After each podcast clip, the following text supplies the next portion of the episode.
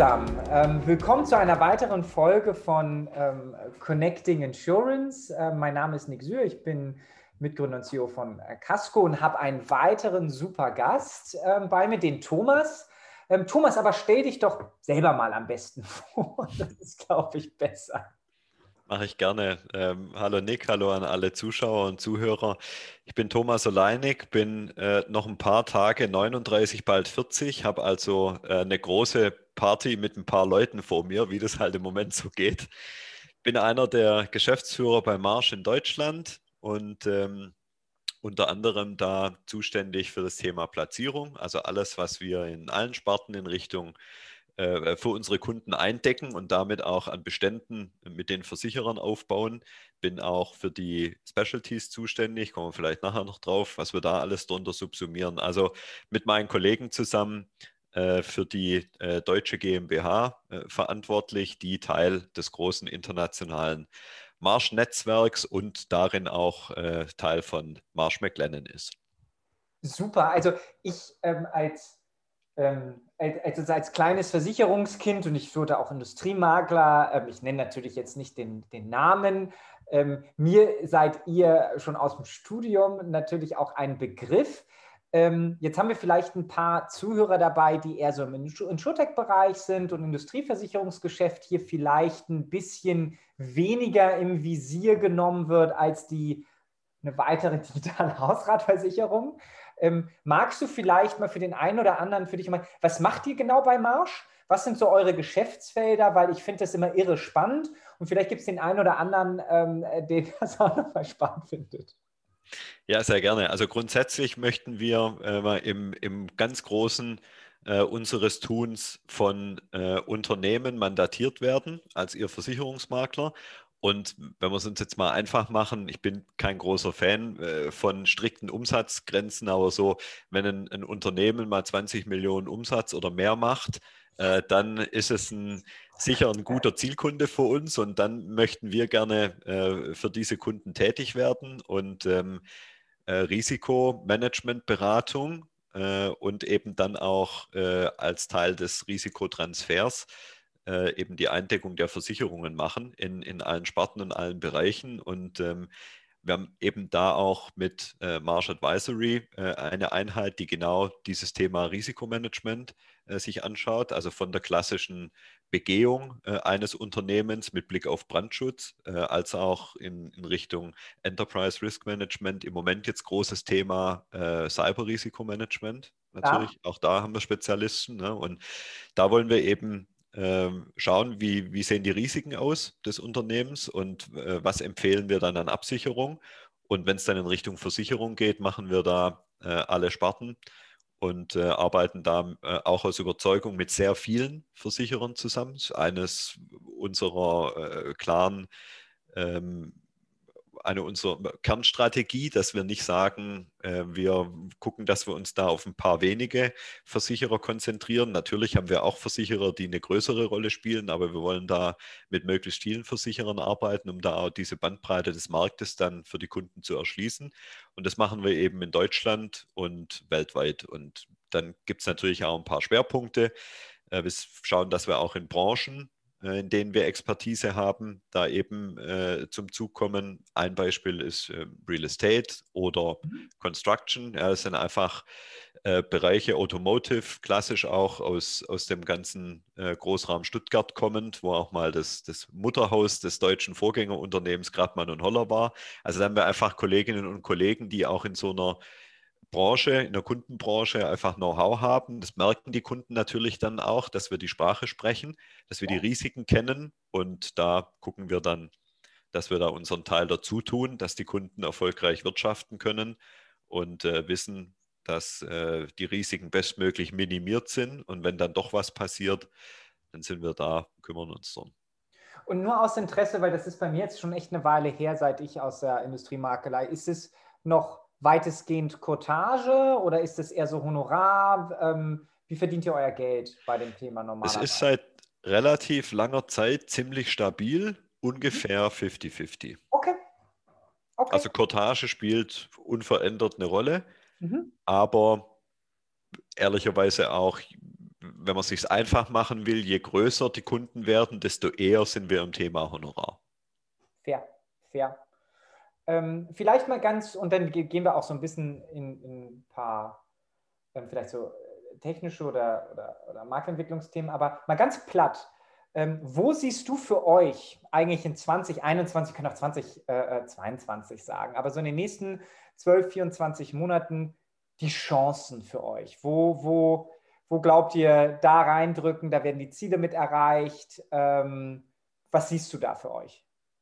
Also wir haben ja insgesamt eine Situation im Moment, die, die für uns wirklich eine ist, die wahnsinnig viele Chancen mit sich bringt. Zum einen erstmal, ich habe gerade schon über Risiken gesprochen. Äh, ich habe auch Cyber schon mal erwähnt. Äh, die Pandemie ist äh, auch ein Thema. Wir, wir sind ja als Marsh McLennan eines der Unternehmen, was anlässlich des Weltwirtschaftsforums von Davos jedes Jahr den Global Risk Report mit herausbringt. Und da werden ja verschiedene äh, Risiken global in unterschiedlichen Kategorien auch besprochen. Es werden auch Szenarien erarbeitet. Es ist ganz spannend, wenn man da auch mal in alte Berichte der Vorjahre reinschaut. Äh, da waren Cyber-Themen und auch Pandemie-Themen erwähnt. Die Frage ist natürlich dann immer, wie stark äh, sind die dann im Tagesgeschäft in den Unternehmen auf Kundenseite auch berücksichtigt worden. Aber die Risikolandschaft wird ja äh, nachweisbar komplizierter. Und damit haben wir erstmal einen Ansatzpunkt, weil wir mhm.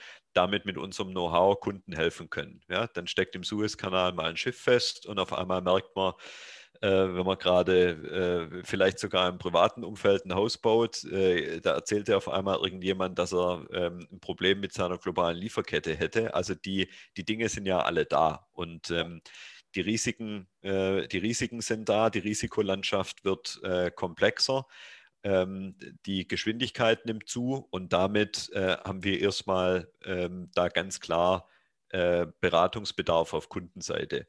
Dazu kommt, dass wir ja in der Industrieversicherung einen sogenannten harten Markt haben im Moment. Äh, das heißt, die Ergebnisse der Versicherer waren über äh, viele Jahre nicht auskömmlich und ähm, dadurch äh, treffen die jetzt entsprechende Maßnahmen ähm, heißt zum einen, dass das Thema Deckungsqualität für die Kunden in der Diskussion ist. Die Versicherer reduzieren Kapazitäten, was mhm. auch in manchen Fällen echt ein Thema ist, äh, und die Preise werden erhöht. Und ähm, auch da führt es natürlich dazu, äh, dass wir dann, wenn wir es richtig gut machen, äh, uns da natürlich ähm, auch äh, Marktanteile sichern können, wenn wir ähm, sowohl in Deutschland als auch im, im internationalen Kontext zusammen mit unseren Kolleginnen und Kollegen im Ausland, wenn es international und groß wird, dass wir da die besten Lösungen eben zur Verfügung stellen und da wettbewerbsfähig anbieten. Also es ist ganz klar eine, eine Phase,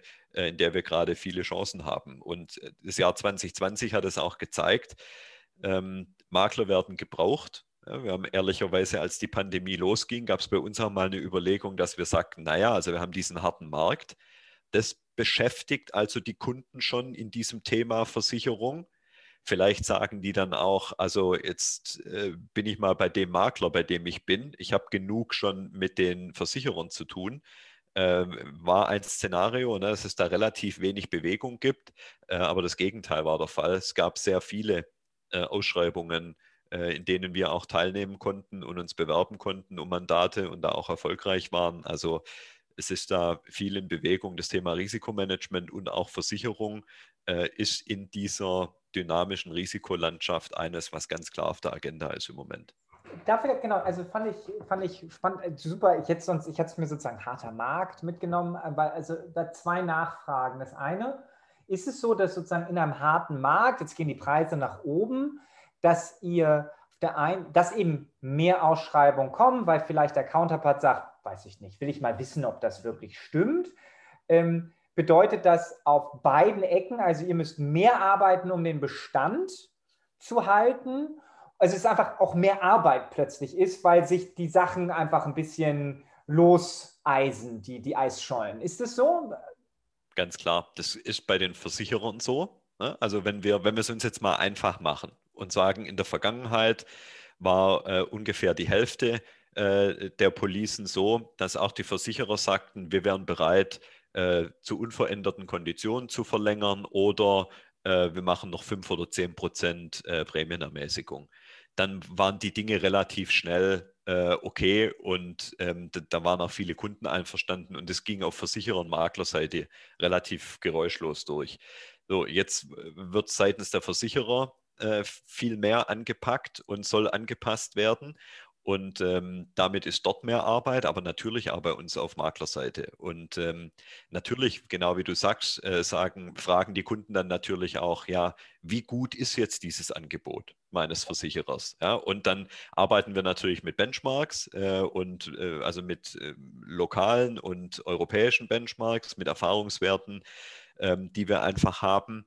Ähm, aber es war natürlich jetzt auch oft so in den letzten Monaten, dass das äh, auf Kundenseite auch nicht budgetiert war, äh, dass jetzt in der, in der Position Versicherung da auf einmal ähm, äh, Prämiensteigerungen kommen. Ja, und so beliebt war das Thema dann auch natürlich. Und äh, dann kann es natürlich selbst, wenn wir sagen, 10 oder 15 Prozent äh, sind ein gutes Angebot, basierend auf Schadensverlauf, Benchmarks etc., äh, kann es natürlich sein, der Kunde sagt, okay, ich möchte es trotzdem ausgeschrieben haben. Und dann machen wir das natürlich auch. Also ja. die Arbeitsbelastung ähm, ist ganz klar da. Äh, wovon wir massiv profitieren, ist, dass wir in den vergangenen Jahren schon äh, sehr intensiv mit den Versicherern an deren sogenanntem Risikoappetit gearbeitet haben, also dass wir ein möglichst gutes Verständnis darüber haben, was jeder Versicherer äh, gerne zeichnen möchte und kann, äh, damit wir da auch wirklich dann effizient sind ne? und, und nicht ähm, alles, raus, alles an jeden und äh, hoffen, das Beste fällt dabei raus, sondern wir gucken natürlich, dass wir es zielgerichtet machen. Cool. Und ne, macht, macht, macht total Sinn. Das andere, was ich höre, das ist so ein harter Markt und das kann jetzt sein, entweder durch die Cottage, dass ich mitgehe oder vielleicht, wenn ich auch auf Honorar, wenn ich eine Ausschreibung sozusagen vielleicht mehr arbeite, dass ähm, der eine oder andere ähm, so aus meinem Dunstkreis dann halt verlauten hat, so und jetzt sind sie auch äh, sozusagen wieder äh, Klappe zu, Affe tot, ja. Ähm, war doch gar nicht so schlimm, läuft doch alles. Also wie so ein Windfall-Payment ähm, dass man plötzlich das ja auch wieder die Umsätze reinspült und ist auch einen gewissen, ähm, den Veränderungsdruck plötzlich rausnimmt. Weil man sagt, Leute, läuft doch. Siehst du das auch so? Generell und für euch? Also das Thema äh, Maklervergütung stellt sich immer.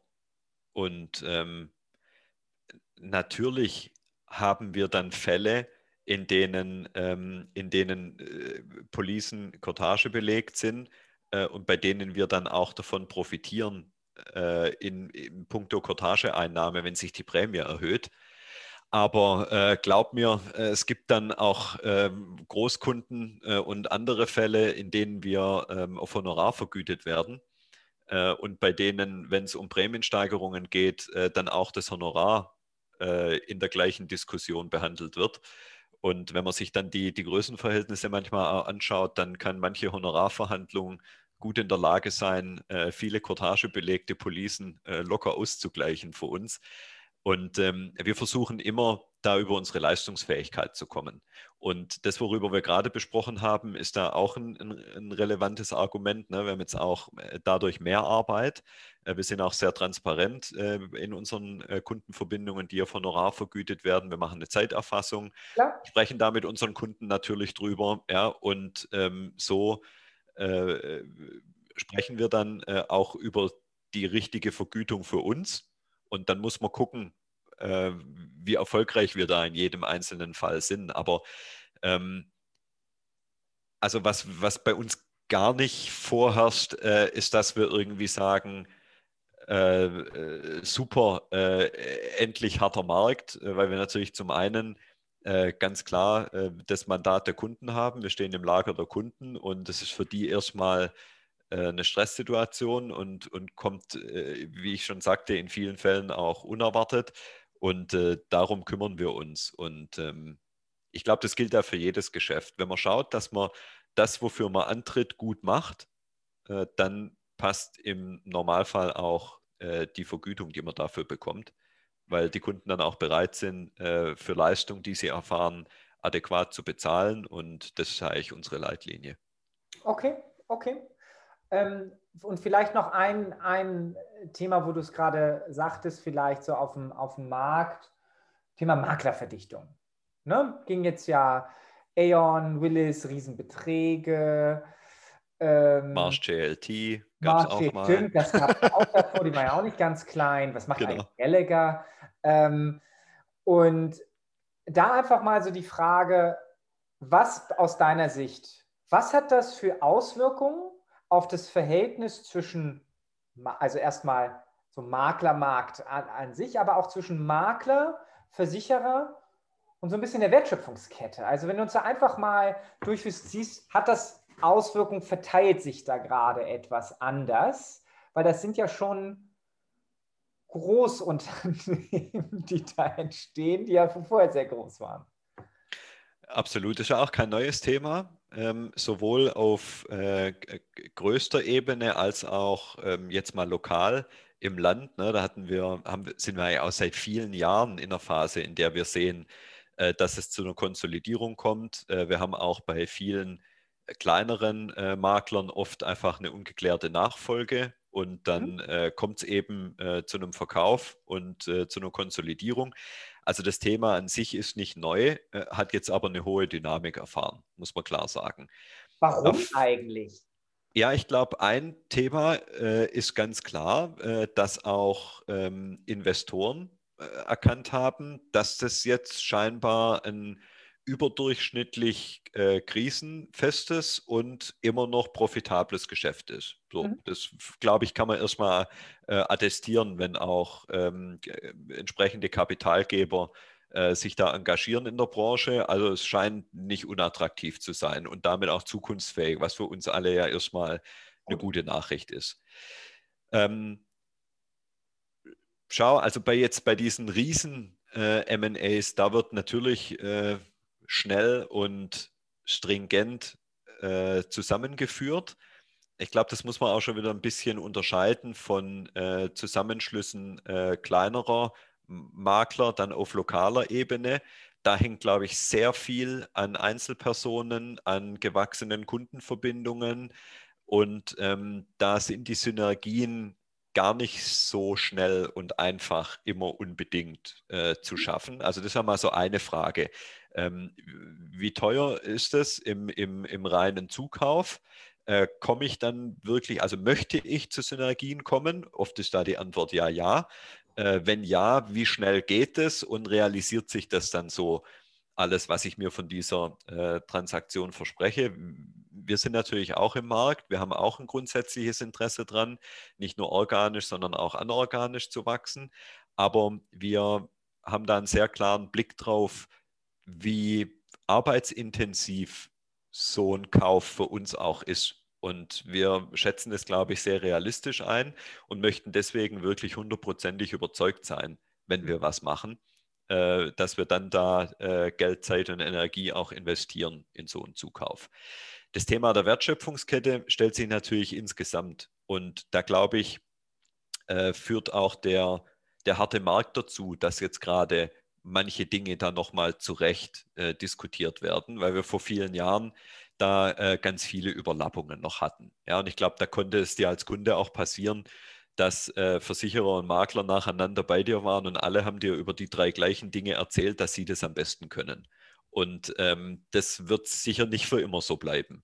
Und äh, da glaube ich, äh, wird sich ähm, in, der, in der Zukunft auch einiges äh, noch zeigen, äh, wo dann wirklich wer in der äh, besten Position ist, um da für den Kunden, der entscheidet es ja am Ende, äh, den größten Mehrwert zu liefern. Und da denke ich vor allen Dingen schon auch um, die, um die ganzen Leistungen in puncto Risikomanagementberatung und so. Das halte ich für ein sehr wichtiges Feld für die Unternehmen und auch für eines, das im Moment von Versicherern und Maklern besetzt wird.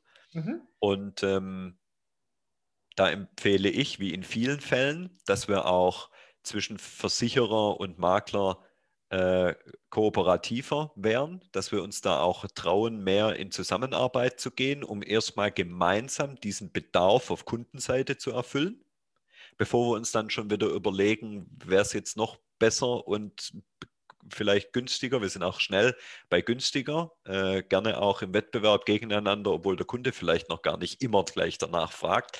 Also das sind alles Dinge, äh, was auf jeden Fall interessant wird äh, in den nächsten Jahren. Und natürlich versprechen sich die Makler äh, von einer gewissen Größe dann auch ähm, Verhandlungskraft gegenüber Versicherern. Mhm. Und das ist in bestimmten Fällen, also es schadet sicher auch nicht, wenn man das dann ordentlich macht.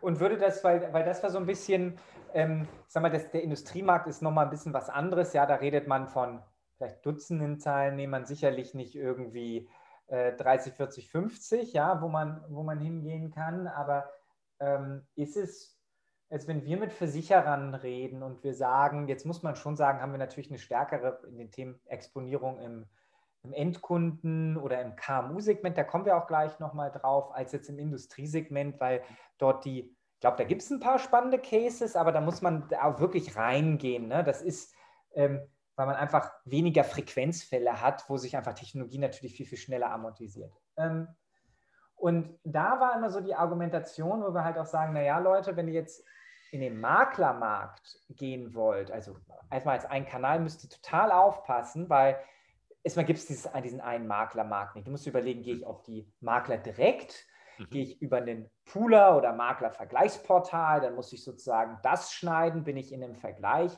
gehe ich ähm, über ähm, gehe ich über Produktkonzepte, gehe ich über Prozesse rein. Ähm, und was wir halt glauben, ist, durch diese Maklerverdichtung wird es zwei größere Trends geben. Und ähm, das eine ist, dass es für Versicherer ein, ein, ein Thema gibt, zu sagen, ich helfe euch ähm, über bessere Konzepte und Prozesse in einer bilateralen Beziehung.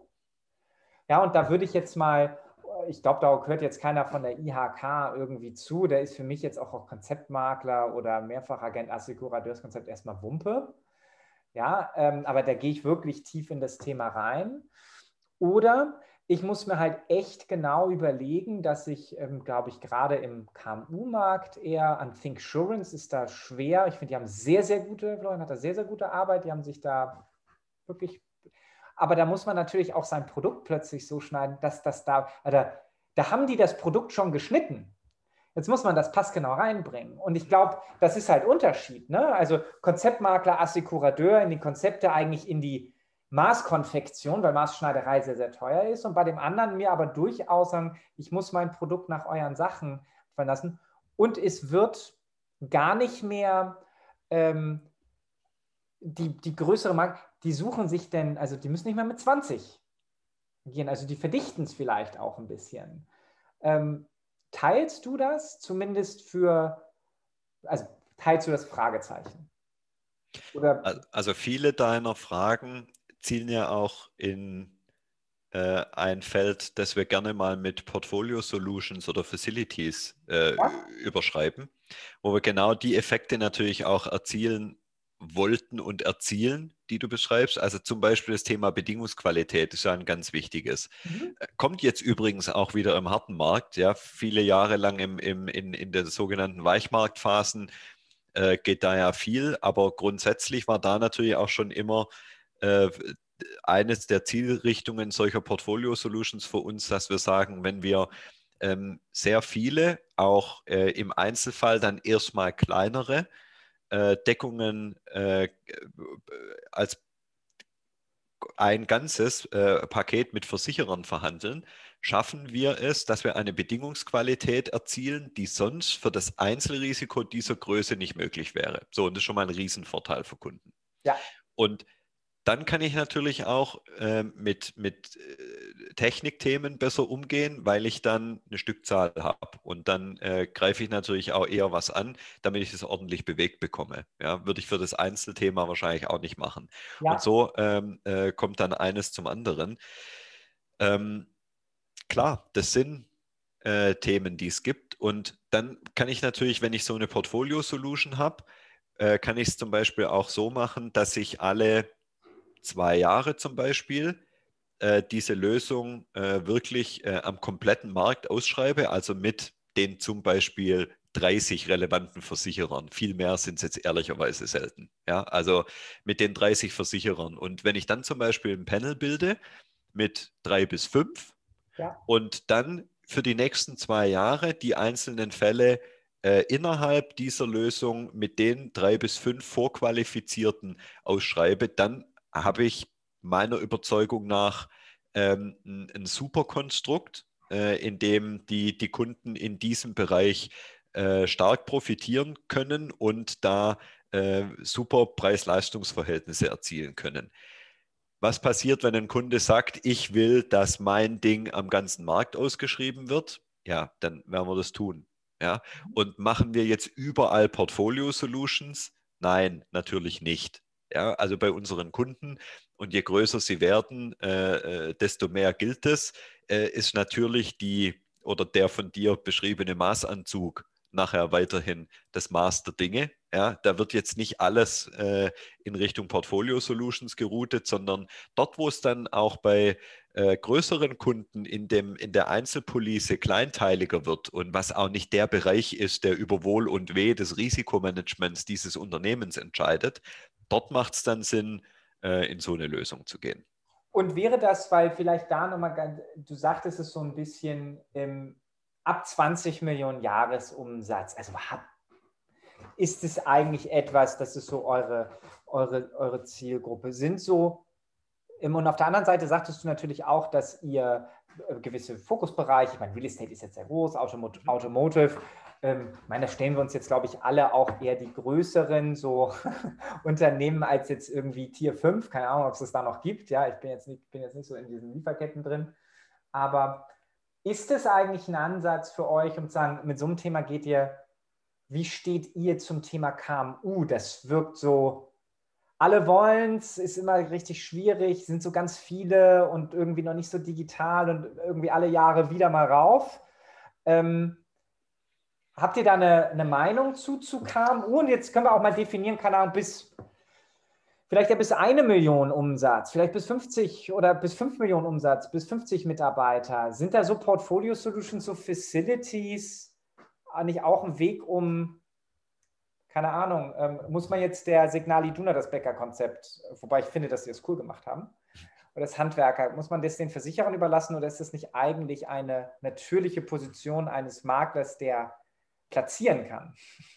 Also das ist eine äh, ganz spannende Frage. Und natürlich bewegen wir diese Fragen, weil egal, wo wir jetzt in dem Gespräch die Grenze ziehen, das Potenzial ist ja riesig.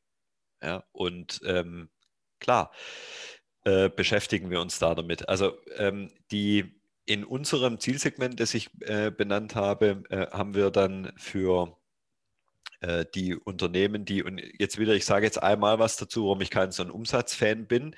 Also es kann eben, äh, machen wir es uns mal ganz einfach, ein Händler mit 100 Millionen Umsatz hat natürlich ganz andere Risiken als ähm, ein Spezialbetrieb mit äh, 25 Millionen Umsatz, der eine riesen Galvanik hat und äh, Metallteile herstellt, die in Medizinprodukten in den USA verwandt werden. So.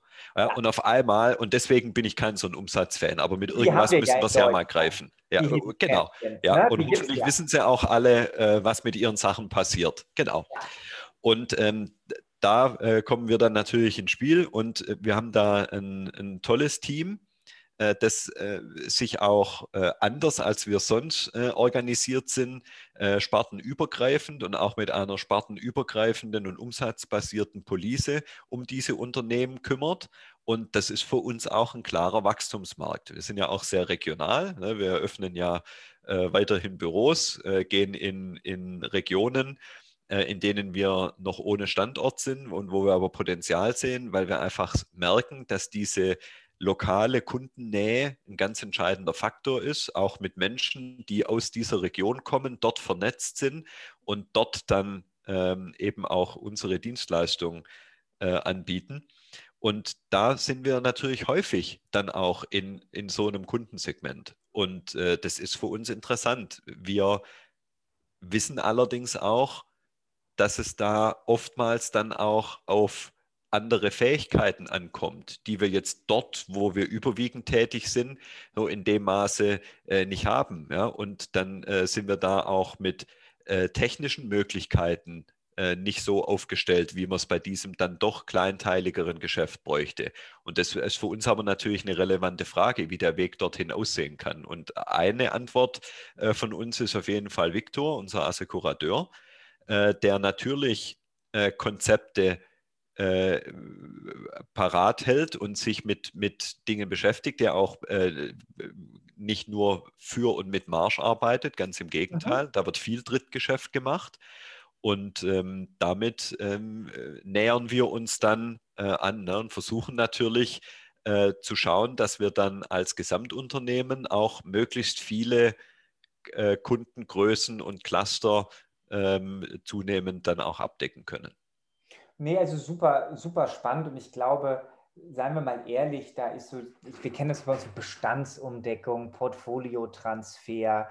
Ähm, das hat ja ist ja nie eine rein technisch-prozessuale Lösung, weil du kannst vielleicht erstmal Altprämien übernehmen, das hat was auf dem Produkt. Also das ist halt das Spannende an so einem Versicherungsvertrag, ist halt nicht wie ein Konto, was in Echtzeit immer alle Abfragen haben muss, sondern musst du halt genau überlegen, wie häufig muss ich denn da eigentlich den Zugriff haben und so diese, die, die Abwägung ist da ganz, ganz spannend. Aber ich hätte auch gedacht, dass so ein Vehicle wie so ein Victor mit, mit, mit der Power von euch dahinter, auch, auch dem Know-how, Panels zu organisieren. Das klingt ja immer so einfach. Ja, also ähm, da wartet jetzt auch keiner auf den Syr, der da irgendwie mit drei Panels, das muss ja auch in Beziehung reinarbeiten. Das ist ja auch Arbeit. Ne?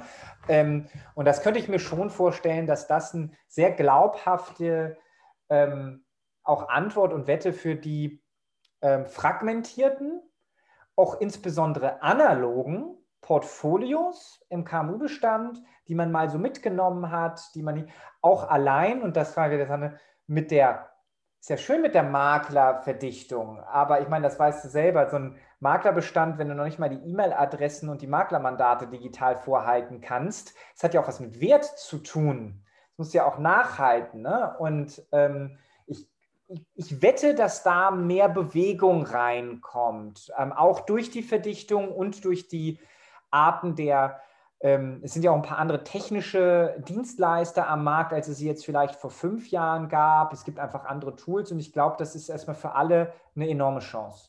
Und schau, für uns ist auch einfach ganz wichtig, immer wieder zu realisieren, dass wir alles, was wir machen, wirklich gut machen wollen. Und deswegen schauen wir uns auch an, auf was es ankommt. Und dann versuchen wir möglichst realistisch zu beurteilen, ob wir das können mhm. äh, oder ob uns was fehlt, weil eins ist auch klar, ähm, und dann bin ich noch gar nicht bei Reputationsthemen und Haftungsfällen für uns, äh, auch bei diesen, jetzt bleiben wir mal bei dem Begriff KMUs, äh, stecken Risiken drin. Deswegen wird nämlich überhaupt Versicherung gekauft und dann kann was passieren. Und dann ist die Frage, wurde da ordentlich beraten? Äh, was passiert, äh, wenn der Schadensfall eintritt und wenn sich herausstellt, äh, Dinge haben nicht funktioniert? Und das äh, macht sich nicht von selbst. Und nur zu glauben, äh, wir sind groß und international, äh, uns kann nichts passieren, das wäre natürlich der totale ja. Druckschluss. Ja. ja. total. Also mega, mega spannend. Ähm, ich hatte noch ein Thema, das ist so momentan eins der Hype-Themen, Embedded Insurance. Um dir auch einfach mal ein Gefühl dafür zu geben, wie gehypt das ist. Ähm, eine im im Jahresbericht der Swiss Re, also Swiss Re hat ja einen eigenen Versicherer, EPTQ, aufgebaut, die sehr, sehr viel so Embedded Insurance. Die haben jetzt zum Beispiel mit Movings, mit Daimler im Mobilitätsbereich gemacht, die haben IKEA und ähm, die haben jetzt mal gesagt, die haben 370 Millionen Prämie.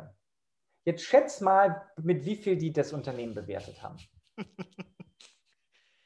Die Swiss Re, die sind jetzt ja nicht, das sind ja jetzt keine ähm, irgendwie Marktschreier. Also nicht die Kollegen, die ich da in München und Zürich kennengelernt habe. Mit 5 Milliarden. Mit 2 Milliarden. Also, guck. Ne? Also ein, ich versuche immer groß zu denken. Ja, aber geklappt. ein GWP, also die haben auch 80 Prozent Wachstum so drauf ja. gehabt, aber ein, da gibt es momentan für einen Erstversicherer auf digitalem enabled Geschäft von einer großen Rückversicherungsgruppe, die wie gesagt jetzt normalerweise nicht in meiner Wahrnehmung marktschreierisch daherkommt, ein 5x GWP-Multiple. Und das ist natürlich krass, was Wertzuwachs bedeutet. Und das ist ganz, ganz viel Embedded Insurance. Ähm, und dann gibt es natürlich noch weitere irgendwie drei, massive, ähm, ähm, natürlich irgendwie Aggregationen. Man kommt da rein. Irgendjemand, der Simon Torrance sagt, es sind 3 Trillion Market Opportunity in den nächsten irgendwie zehn Jahren oder was weiß ich. Ähm, aber ich würde mal behaupten, es gibt kaum ein anderes, also ich war nicht dabei, aber das ist so ein bisschen, glaube ich, so wie Seberas sind wie beim Mauerfall. Also was ich da für Stories erzählt habe, als darüber gegangen wurde mit Blockpolicen und so weiter, das kann ich mir gar nicht vorstellen. Da war ich sechs. Ja, ähm, ich glaube, du warst da auch. Ne? Ich glaube, wir sind, äh, ähm, dann warst du vielleicht neun, ja, oder zehn, je nachdem. Äh, da warst du wahrscheinlich schon dann zehn. Ähm, und es gibt aber wenig Sachen, wo es, glaube ich, so viel Wumms dahinter ist. Im Sinne von Wachstumspotenzial und wo auch so viele Wetten platziert werden. Und jetzt, wie steht ihr dazu? Wo siehst du jetzt mal vielleicht High-Level auch die Rolle oder die Position Stand heute von, von Marsch? Und vielleicht kannst du, welche Wetten platziert ihr da? Also wir beschäftigen uns da natürlich damit. Klar. Äh, nicht nur mit Victor, sondern vor allen Dingen auch mit unserem Digitalteam das äh, global agiert und bei dem wir das Glück haben, dass die kontinentaleuropäische Einheit in Deutschland sitzt. Da sind wir also nah dran. Und äh, natürlich schauen wir uns die Dinge an und wir fragen uns äh, natürlich dann auch, was sehen wir wirklich konkret? Und aber ich finde schon, da kommt man auch relativ schnell auf Fragen, die es auch wert sind, sie mal zu stellen. Also ich verstehe zum Beispiel nur, warum Kfz-Versicherung so kompliziert ist, wie sie ist, weil wir das schon immer so kennen. Aber warum äh, ein VW Golf in seinen zwölf Lebensjahren mit acht Haltern äh, acht bis äh, 25 Mal die Versicherung wechseln muss, äh, versteht, glaube ich, keiner. Und natürlich könnte man, äh, siehe äh, mancher Autohersteller, der ja auch nicht gerade schlecht bewertet wird, äh, ein Auto auch äh, mit Verkauf einfach versichern und dann ist das Auto auf Lebenszeit versichert und wer da damit gerade fährt, ist eigentlich egal. Also das Konzept ist ja total schlüssig und auch die, die Thematik, wie viel über äh, das Smartphone oder äh, elektronische Geräte insgesamt und auch elektronische Bezahlvorgänge äh, stattfindet und dass es dann auch insbesondere bei hochwertigen Gegenständen total Sinn macht, äh, zum Zeitpunkt des Kaufs und der Bezahlung zu fragen, äh, bist du interessiert dran, da für relativ kleines Geld eine wie auch immer gestaltete Absicherung mitzukaufen? Natürlich ist das ein Markt. Ja? Und ähm, da gibt es dann verschiedene Konstellationen leider finde ich, wird es dann auch sehr schnell regulatorisch anspruchsvoll häufig. Ja, man muss natürlich schauen, je nachdem, wer da wie agiert, wird er dann auch gleich wieder Vermittler und muss sich auch damit dann allen Regularien unterwerfen. Ja, also Verbraucherschutz ist natürlich groß geschrieben ist eigentlich der Hersteller eines Produkts dann Versicherungsnehmer oder der Käufer und wer, also es ist... Falsche Gruppenverträge, Thomas? Das es ist, es, ist, ähm, es ist nicht ohne und äh, wie so oft liegt der Teufel im Detail. Ähm, wir haben uns ja auch äh, ein, zwei äh, Links und Artikel im Vorfeld angeschaut und einer hat mich ein bisschen zum Schmunzeln gebracht, ne, wenn man jetzt so sagt, also das ist das Riesenpotenzial und auch deswegen, weil guck mal, äh, wir werden bei den Kunden äh, so gut bewertet und Versicherung wird so schlecht bewertet. Da würde ich natürlich sagen, Vorsicht, weil wenn ihr jetzt Versicherung macht, äh, dann wechselt ihr den Balken. Ja, dann seid ihr nämlich plötzlich die, die Versicherung machen. Also ich glaube, ähm, es ist schon auch da wieder äh, gefordert hinzugucken, was wirklich passiert, aber dass Garantieverlängerungen und ähm, äh, produktnahe passende äh, Versicherungsverträge, die elektronisch einfach abschließbar sind, ein enormes Potenzial darstellen, ist überhaupt keine Frage. Ja, und da gibt es bei Marsh auch eine Technik namens Bluestream, der man als Plattform zum Beispiel auch in äh, Kundenportale ähm, äh, rein kann, ohne äh, dass es dann auch äh, sofort ähm, äh, alles anders und entfremdet aussieht. Aber das sind alles genau technische Lösungen, die da dann eben auch ähm, solchen Versicherungskauf ermöglichen. Und das ist ein Potenzial auf jeden Fall. Ich sehe halt, ich sehe halt ähm, für jemanden wie Marsch, aber am Ende auch für, also ich sehe in einem sich sozusagen erwachsen werdenden Embedded Versicherungssystem, habe ich folgende Thesen. Das eine ist, am Point of Sale wird die Marge sehr, sehr dünn. Du wirst mit der Handyversicherung beim Mediamarkt nicht mehr auskömmlich versicherungstechnischen, also sagen wir mal, eine, eine auskömmliche Combined Ratio machen. Das bedeutet Nummer eins. Das bedeutet, du musst dann irgendwann anfangen, ähm, tiefer, also es wird über Up- oder Cross-Selling das entschieden und ich glaube, wenn ich mir bisher angucke, für Größe hat das auch was mit Beratung dann zu tun. Genau.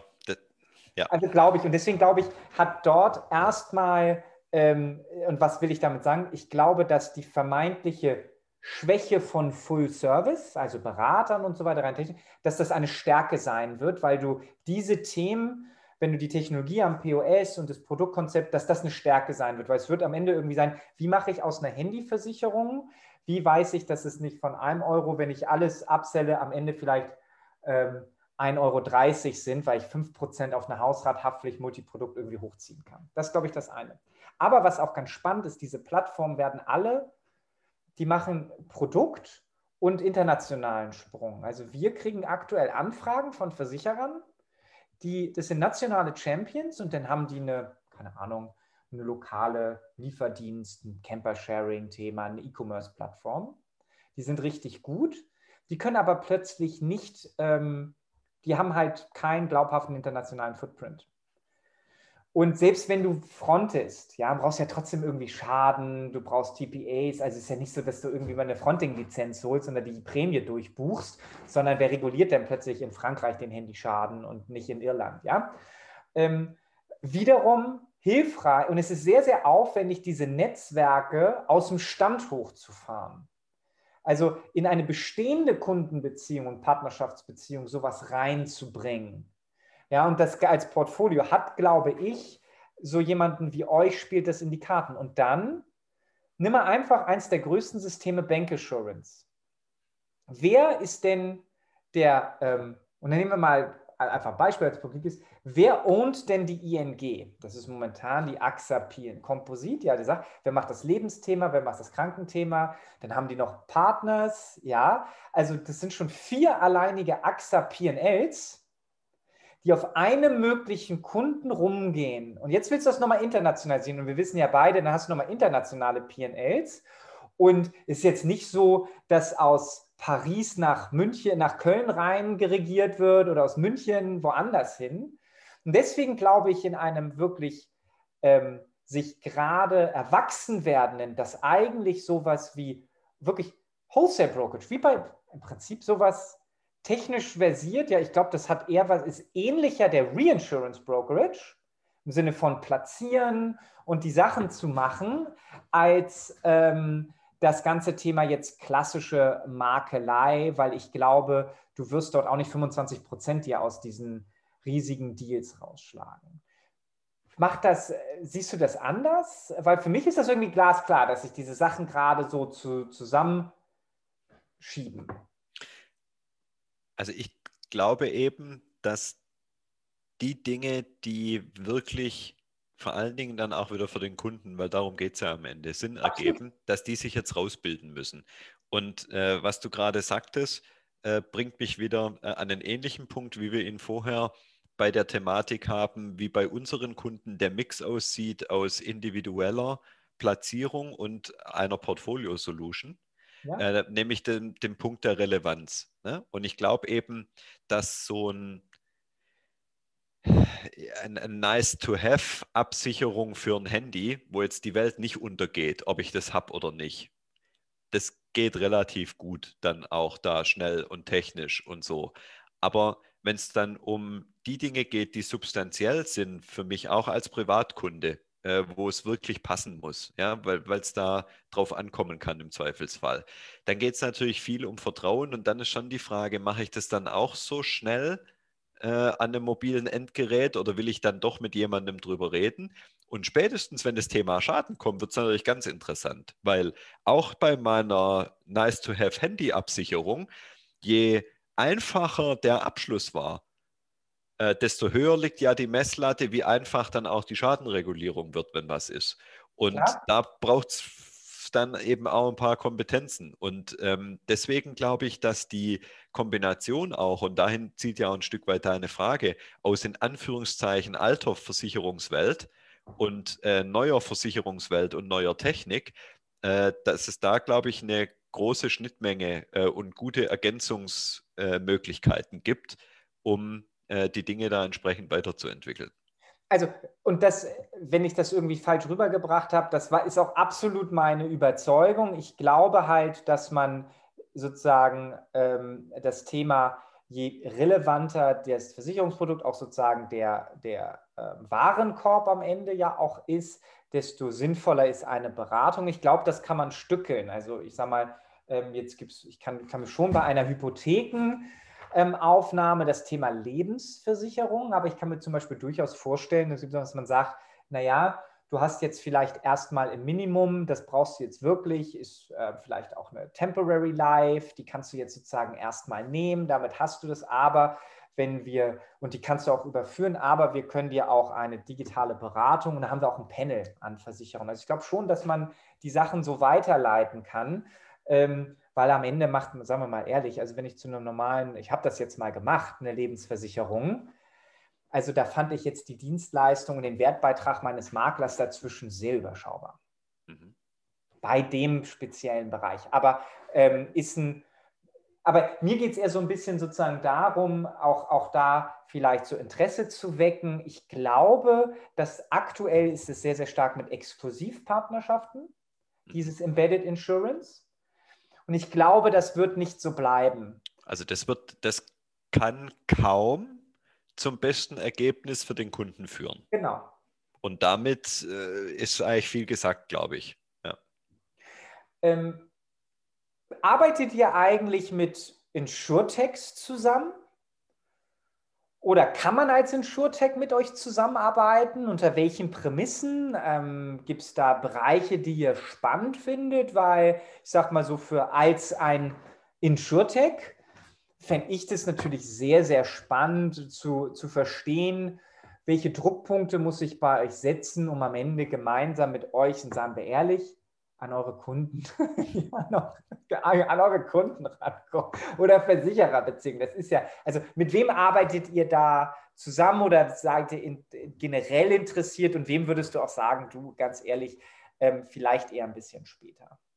Also wir äh, arbeiten mit InsurTex zusammen und äh, sprechen mal grundsätzlich mit jedem, der auch Interesse hat, mit uns zu sprechen weil, wenn wir gemeinsam eine realistische Schnittmenge erkennen. Ne? Und jetzt ist es zumindest in Deutschland so, dass wir jetzt äh, relativ, weil, also wir haben ganz, ganz, ganz wenig Privatkundengeschäft.